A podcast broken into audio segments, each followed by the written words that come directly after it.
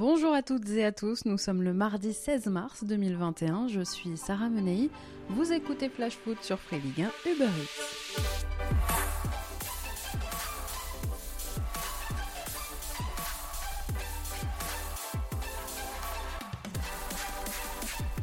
Le Paris Saint-Germain renforce la sécurité de ses joueurs.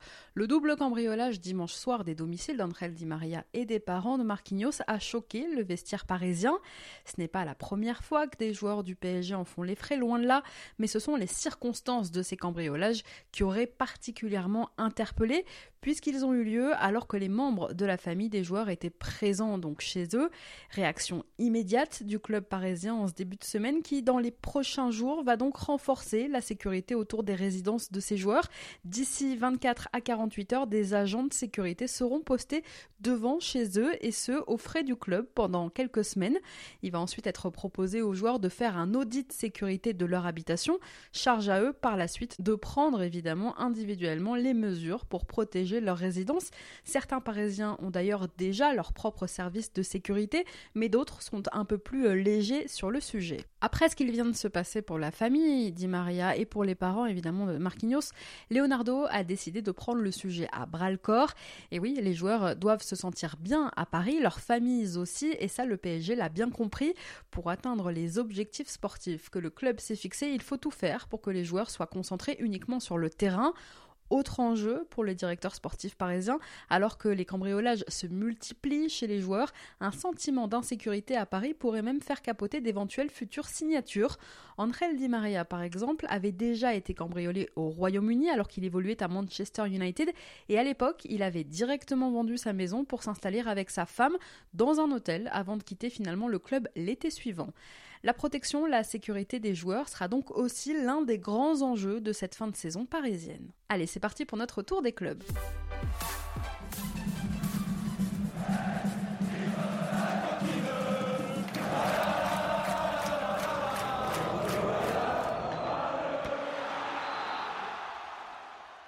On commence par Bordeaux, où la baisse des salaires des joueurs souhaitée par la direction n'a pas débouché sur un accord collectif, contrairement à Reims, à Lens ou même à Angers, par exemple. Après une première réunion mi-février avec le directeur général adjoint des Girondins, Thomas Jacquemier, les négociations se sont déroulées finalement au cas par cas avec le directeur sportif Alain Roche durant la première quinzaine de mars. Certains joueurs, comme Benoît Costil, se sont même étonnés d'ailleurs que le PDG du club, Frédéric Longuepé, ne prenne pas part aux discussions. Alors est-il ressorti finalement de ces discussions? Eh bien déjà, Laurent Koscielny, le capitaine des Girondins, aurait montré l'exemple. Il fait partie de ceux qui ont accepté d'amender leur contrat. Depuis, d'autres joueurs comme Loris Benito ou Yacine Ali se sont dit prêts eux aussi à baisser leur salaire. D'autres seraient plus réticents. Il faut dire que Bordeaux a demandé à ses joueurs une baisse de 30% avec la possibilité d'en récupérer une partie en fin de saison si le club, aujourd'hui 11e au classement, terminait dans la première partie de tableau. Les joueurs en de contrat ainsi que les jeunes ont été exemptés de négociations. Pareil pour Jimmy Briand qui avait déjà consenti à baisser son salaire fin janvier pour retrouver un peu de temps de jeu. En attendant que les négociations avec les joueurs aboutissent, la direction des Girondins a déjà pris l'initiative de geler les primes de victoire jusqu'à nouvel ordre. De ce côté-là, avec une victoire sur les 9 derniers matchs, toutes compétitions confondues, on n'est pas trop inquiet sur le manque à gagner des joueurs bordelais. Côté terrain maintenant, sachez qu'on attend en ce début de semaine toujours les résultats des examens passés par Samuel Et Mécher, sortis tous les deux sur blessure dimanche face à Dijon. À Brest, maintenant, alors que la trêve internationale approche à grands pas et que les groupes des différentes sélections commencent à être connus, deux joueurs d'Olivier Dalloglio ne quitteront pas le Finistère fin mars. Il s'agit d'Aris Belkebla et de Steve Mounier qui vont donc rester à Brest, puisque leur départ en sélection aurait impliqué un isolement de 5 jours au retour des deux joueurs, vu que les matchs eh vont se dérouler hors de l'Union européenne pour l'Algérie de Belkebla et au Bénin pour Mounier. Alors qu'ils auraient dû participer aux éliminatoires de la Cannes de la Coupe d'Afrique des Nations, ils vont donc rester à Brest et s'entraîner avec les joueurs non retenus en sélection. Romain Fèvre, en revanche, lui partira bien avec les espoirs, convoqués pour la première fois en octobre dernier, marquant deux buts pour ses deux premiers matchs avec les Bleuets. Le milieu brestois va donc donc disputer l'Euro Espoir, en tout cas la phase de groupe qui débute le 24 mars prochain. L'équipe de Sylvain Ripoll dans le groupe C de l'Euro débutera sa compétition contre le Danemark dans 10 jours avant d'affronter la Russie puis l'Islande.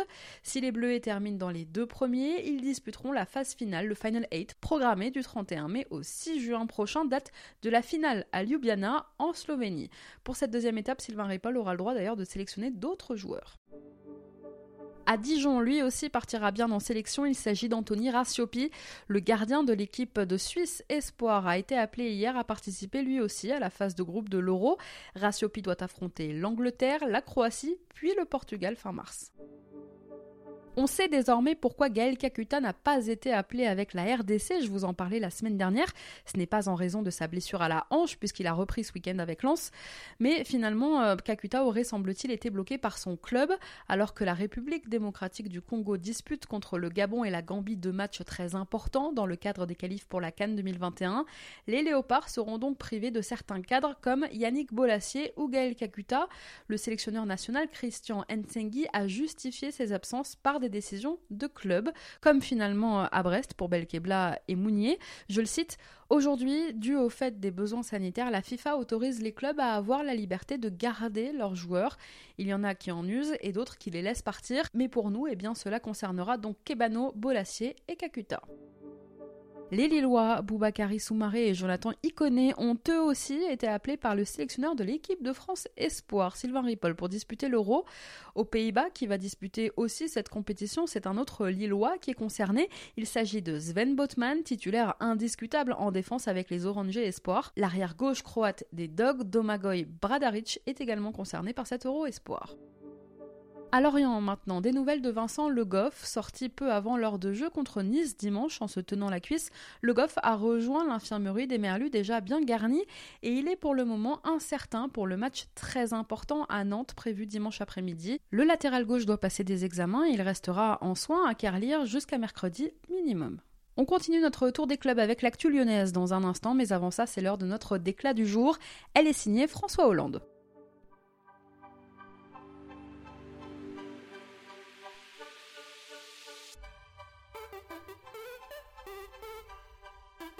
C'est mon cœur qui parle. Et vous avez un chef d'espoir qui dit notre retenue.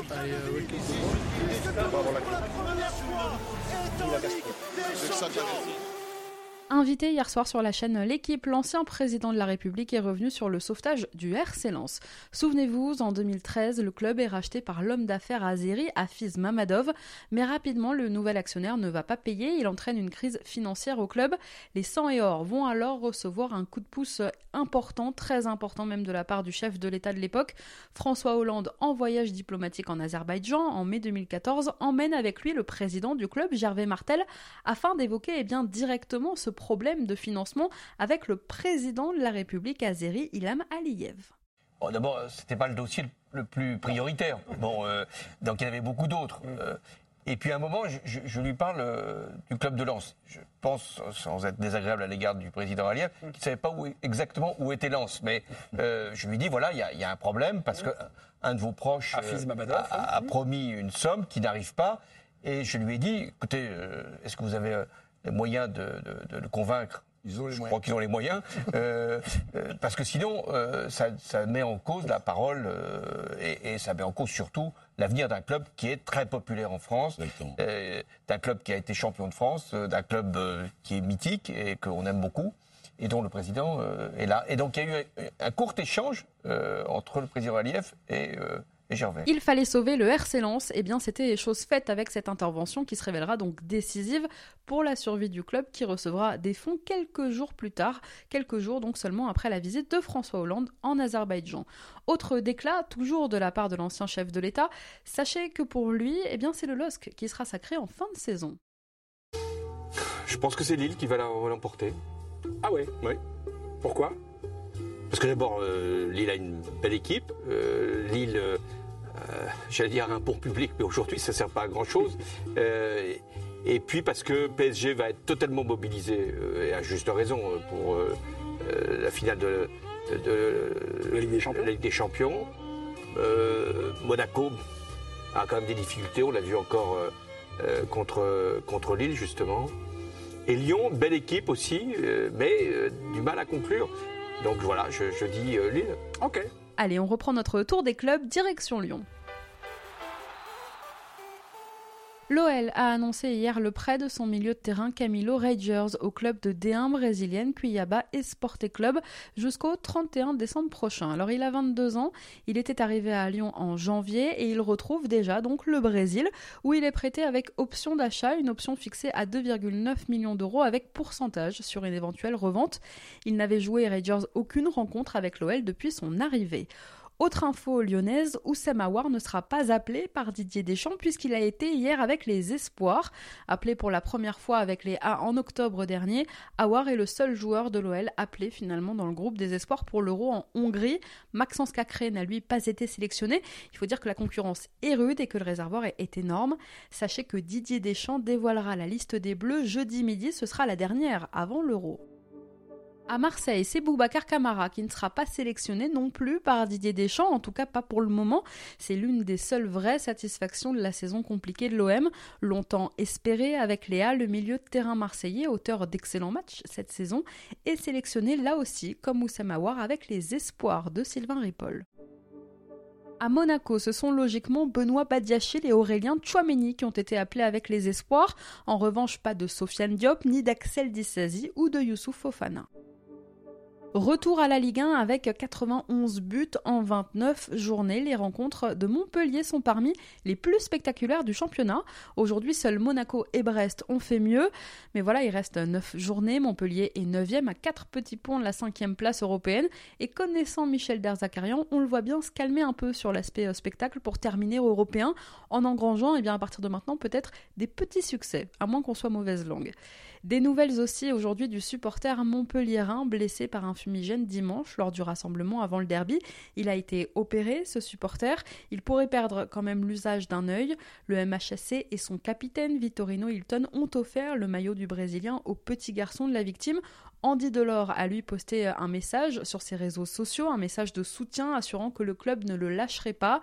Les groupes de supporters montpelliérains réfléchissent aujourd'hui à une action à mener en, en, sa faveur, mais aussi à la manière de mieux prévenir et eh bien, à l'avenir ce type d'accident. À Nantes, moins de 24 heures après leur victoire face au Paris Saint-Germain, Alban Lafont et Randall Colo-Moigny, buteurs du soir, font aussi partie de la liste des 23 joueurs retenus par Sylvain Ripoll. Homme fort de la victoire nantaise au Parc, ils participeront tous les deux donc à la phase de groupe de l'Euro. Le gardien est le titulaire de cette équipe, tandis que l'attaquant des Canaries n'a rejoint le groupe qu'à l'automne dernier, après des prestations eh bien, abouties en Ligue 1. Félicitations à tous les deux. Et puis on a appris aujourd'hui la disparition d'une légende nantaise, champion de France avec les Canaries en 1965 et en 1966. Daniel Léon, l'ancien gardien du FC Nantes, est décédé hier, il avait 81 ans. Grand artisan de la qualification des Bleuets pour cet Euro Espoir, justement, l'attaquant de l'OGC Nice, Amine Gouiri, fait lui aussi partie des 23 joueurs retenus par Ripoll. Pas une surprise au regard de la saison l'ancien lyonnais. Il est d'ailleurs le seul aiglon dans cette liste, puisque Jeffrey Adelaide, capitaine habituel de ces Bleuets, est blessé. En défense, pas de William Saliba, pas non plus de Jean-Claire Todibo, ni même d'Andy Pelmar, pourtant régulièrement appelé dans le passé. Il traverse, il faut le dire, une passe difficile avec le gym. Allez, nous sommes mardi et comme tous les mardis, c'est l'heure de notre rubrique écho.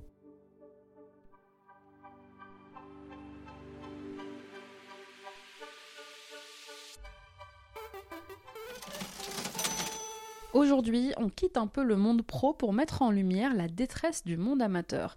Parce que ce week-end aurait dû marquer la reprise en grande pompe du championnat de National 2. Tout était prévu par la fédération, tout était prévu aussi par le ministère des Sports, et ce déjà depuis mi-février. Les différents tours de Coupe de France disputés par les clubs amateurs avaient prouvé que les protocoles sanitaires mis en place étaient applicables et appliqués surtout. Sauf qu'il y a dix jours, maintenant, le gouvernement a finalement suspendu cette reprise, justifiant sa décision par la récente dégradation de la situation sanitaire. Et c'est Noël Legrette qui a dû l'annoncer à nos clubs. Résultat, ni complètement annulé, ni même reporté et interrompu maintenant depuis le mois d'octobre, la N2, notre quatrième division, reste aujourd'hui dans le flou le plus total et on semble quand même se diriger inexorablement vers une saison blanche. Et ça, dix jours seulement après ce week-end de Coupe de France qui aura vu Jérémy Posteraro et ses coéquipiers de Canet-en-Roussillon devenir les héros de la semaine, eux qui ont rejoint Sedan, Le Puy, Châteaubriand et Rumi Vallière en huitième de finale de la Coupe de France. Oui, la N2 avec 5 qualifiés sera plus représentée que la Ligue 2 par exemple. Alors pour le moment, 9 journées de N2 ont été disputées sur un total normalement de 30. Le plan de la Fédé était euh, d'abord de boucler la phase allée d'ici fin avril avant de couper chaque poule en deux et d'offrir la possibilité aux 8 premiers de mériter eh bien, leur montée, 8 derniers de garder leur place à cet échelon, pas de descente. Mais eh bien, cette décision gouvernementale de continuer à suspendre la N2, c'est finalement la désillusion, c'est finalement aussi la souffrance des invisibles.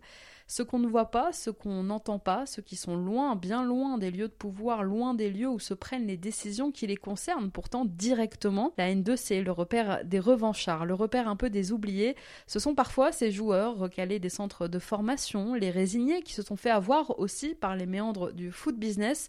C'est le championnat des parcours sinueux, en somme le championnat des pré-retraités aussi parfois, à l'image de Clément Chantôme, ou au contraire le championnat des jeunes ambitieux qui évoluent pour l'instant dans les réserves professionnelles et qui finiront peut-être un jour par débarquer avec fracas en Ligue 1, n'est-ce pas Romain Fèvre? Sur les bancs aussi, il y a des noms, il y a Chris, l'ancien lyonnais, il y a Jean-Pierre Papin sur ces bancs de N2. Alors non, il ne rapporte rien, c'est vrai, financièrement on est d'accord, mais il apporte tellement plus. La passion, les émotions, l'humain, c'est le foot de notre enfance finalement, et c'est ce lien social surtout, c'est ce rendez-vous qui anime nos villages, nos quartiers, et qui ne tient qu'à la force du poignet de milliers de bénévoles qui ne comptent ni leurs heures, ni leurs kilomètres pour vivre leur passion. Je vous en avais déjà parlé euh, il y a quelque temps, à l'heure où de plus en plus de gens se désintéressent du foot, on sent pourtant cette volonté vraiment de revenir à un football plus populaire, un football de proximité. Eh bien, il est là, mais on le laisse mourir en France. Le nombre de licenciés a déjà baissé cette année, encore une fois, et maintenant, eh bien, on leur interdit de jouer. Alors aujourd'hui, cette situation exaspère les responsables des clubs en proie à de grosses difficultés financières. Certains ont décidé, par exemple, de ne pas payer les frais d'inscription ou les frais de licence qu'ils doivent à la Ligue. C'est le cas notamment dans le Grand Est pour la saison en cours, et une pétition a été lancée en ce sens. Messieurs, on vous soutient. Allez, on reprend notre tour des clubs, tout autre univers, puisque direction le camp des loges. Le camp des loges où Alessandro Florenzi, Ander Herrera, Moiskin et Neymar ont fait leur retour à l'entraînement en ce début de semaine. Néanmoins, on apprend aujourd'hui que le Brésilien devrait manquer le huitième de finale de Coupe de France prévu demain après-midi contre Lille. Neymar va être laissé au repos. Il devrait être de retour pour le déplacement compliqué à Lyon dimanche en championnat. Juan Bernat et Pablo Sarabia sont eux d'ores et déjà forfaits. Et puis pour continuer avec euh, les espoirs, Colin Dagba est le seul joueur français du PSG appelé par Sylvain Ripoll hier. En revanche concerné d'autres anciens Titi comme Moussa Diaby, Jonathan Iconé, je le disais tout à l'heure, ou encore Hudson Edouard. Le latéral gauche néerlandais du PSG, Mitchell Baker, a lui aussi été appelé pour participer à cet Euro des Sports avec sa sélection. Le 24 mars, trois jours après OL PSG, les jeunes néerlandais vont défier la Roumanie. Ils enchaîneront par un gros match face à l'Allemagne, puis ils rejoueront face à la Hongrie. Pour Baker, qui joue très peu avec le Paris Saint-Germain cette saison, cette trêve arrive à point nommé pour retrouver un peu de temps de jeu. Retour au championnat avec euh, quelques chiffres. Depuis le début de saison, le Stade de Reims est l'équipe qui perd le plus de points après avoir mené. Encore une fois, vendredi dernier, les champenois ont concédé l'égalisation dans les toutes dernières minutes de la rencontre face à Lyon. Tino Kadewere est venu confirmer cette tendance. Depuis le début de saison, les hommes de David Guillon ont perdu 20 points après avoir mené au score. Une stat qui explique aujourd'hui bien sûr la 13e place des Rémois au classement. En revanche, les hommes de David Guillon peuvent se targuer d'une chose, ils peuvent être fiers de tenir la meilleure série à domicile pour l'instant. Et oui, Reims, c'est la seule équipe de Ligue 1 invaincue à la maison en 2021. C'est la meilleure série en cours du club depuis 43 ans. La formation rennaise a l'honneur en équipe de France Espoir. Sylvain Ripoll hier a appelé trois joueurs du stade rennais, dont deux formés au club, Fetou Mawassa, Adrien Truffert et Eduardo Camavinga.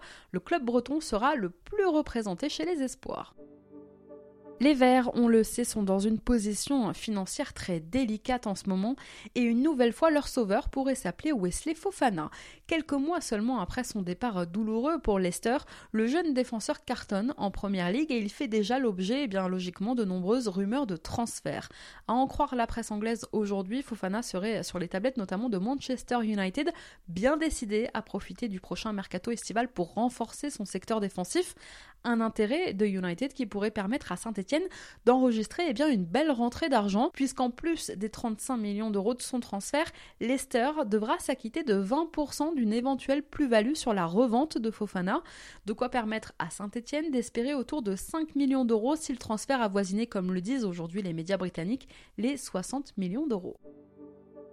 Enfin, à Strasbourg, Dimitri Liénard, absent du groupe de Thierry Loret pour le match contre Rennes dimanche dernier, devrait faire son retour. Malade, le joueur du Racing, qui a fêté il y a trois semaines contre Angers son centième match en Ligue 1, devrait être apte pour le match très important qui attend les Strasbourgeois contre Lens dimanche après-midi. Une dernière info dans ce flash foot du jour, quelques semaines après son licenciement du FC Nantes, Raymond Domenech a été élu président de l'UNECATEF, le syndicat des entraîneurs.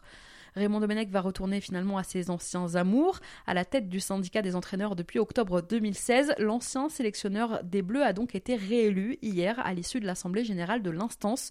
Domenech et Pierre Repellini, réélus également, seront donc les représentants des entraîneurs au conseil d'administration de la LFP. Merci à tous d'avoir été avec nous, c'était Sarah Menei. Vous écoutiez Flash Foot, on se retrouve demain sur Ligue 1 Uber.